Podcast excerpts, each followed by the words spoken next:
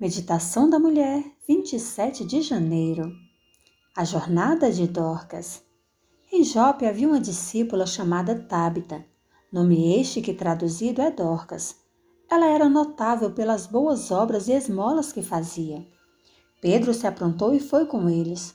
Quando chegou lá, eles o levaram ao quarto do andar superior. Todas as viúvas o cercaram, chorando e mostrando-lhe túnicas e vestidos que Dorcas tinha feito enquanto estava com elas. Atos 9, versículos do 36 ao 39. Às vezes recebemos solicitações para doar dinheiro, objetos de valor, roupas, comida ou outros bens por várias razões, ou seja, chamadas causas nobres. Também observamos necessidades que podemos suprir, então doamos voluntariamente. Contudo, alguns têm segundas intenções, buscando como eles podem se beneficiar do suporte de uma determinada causa. Dentre todos os motivos para fazer doações, há alegria, realização pessoal e encorajamento que recebemos ao fazê-las. Também existem oportunidades para corrigir nossos erros e também nossos motivos impuros para doar. A jornada de Dorcas, como a chamarei, é um bom exemplo de como doar ajuda a trazer bênçãos. Ao doar aos outros, os presentes se multiplicam e ainda mais pessoas são abençoadas. Adquirimos paz mental, sabendo que também receberemos bênçãos por meio de nossas doações.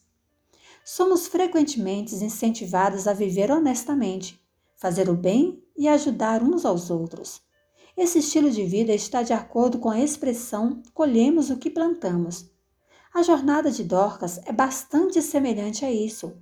Quer demonstremos amor e carinho aos doentes, doemos uma cesta de alimento a alguém que não tem condições de comprar algo tão necessário.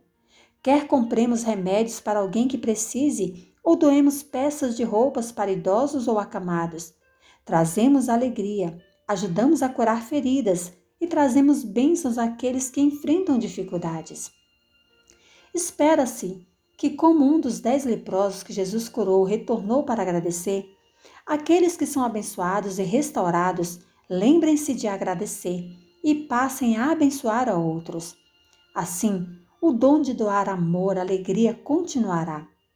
Talvez jamais saibamos o caminho completo da jornada de Dorcas, mas sabemos que ele começou com Jesus Cristo.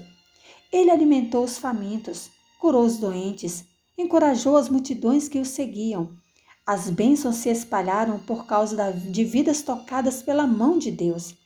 Você gostaria de unir-se a mim em garantir que a jornada de Dorcas sempre continue?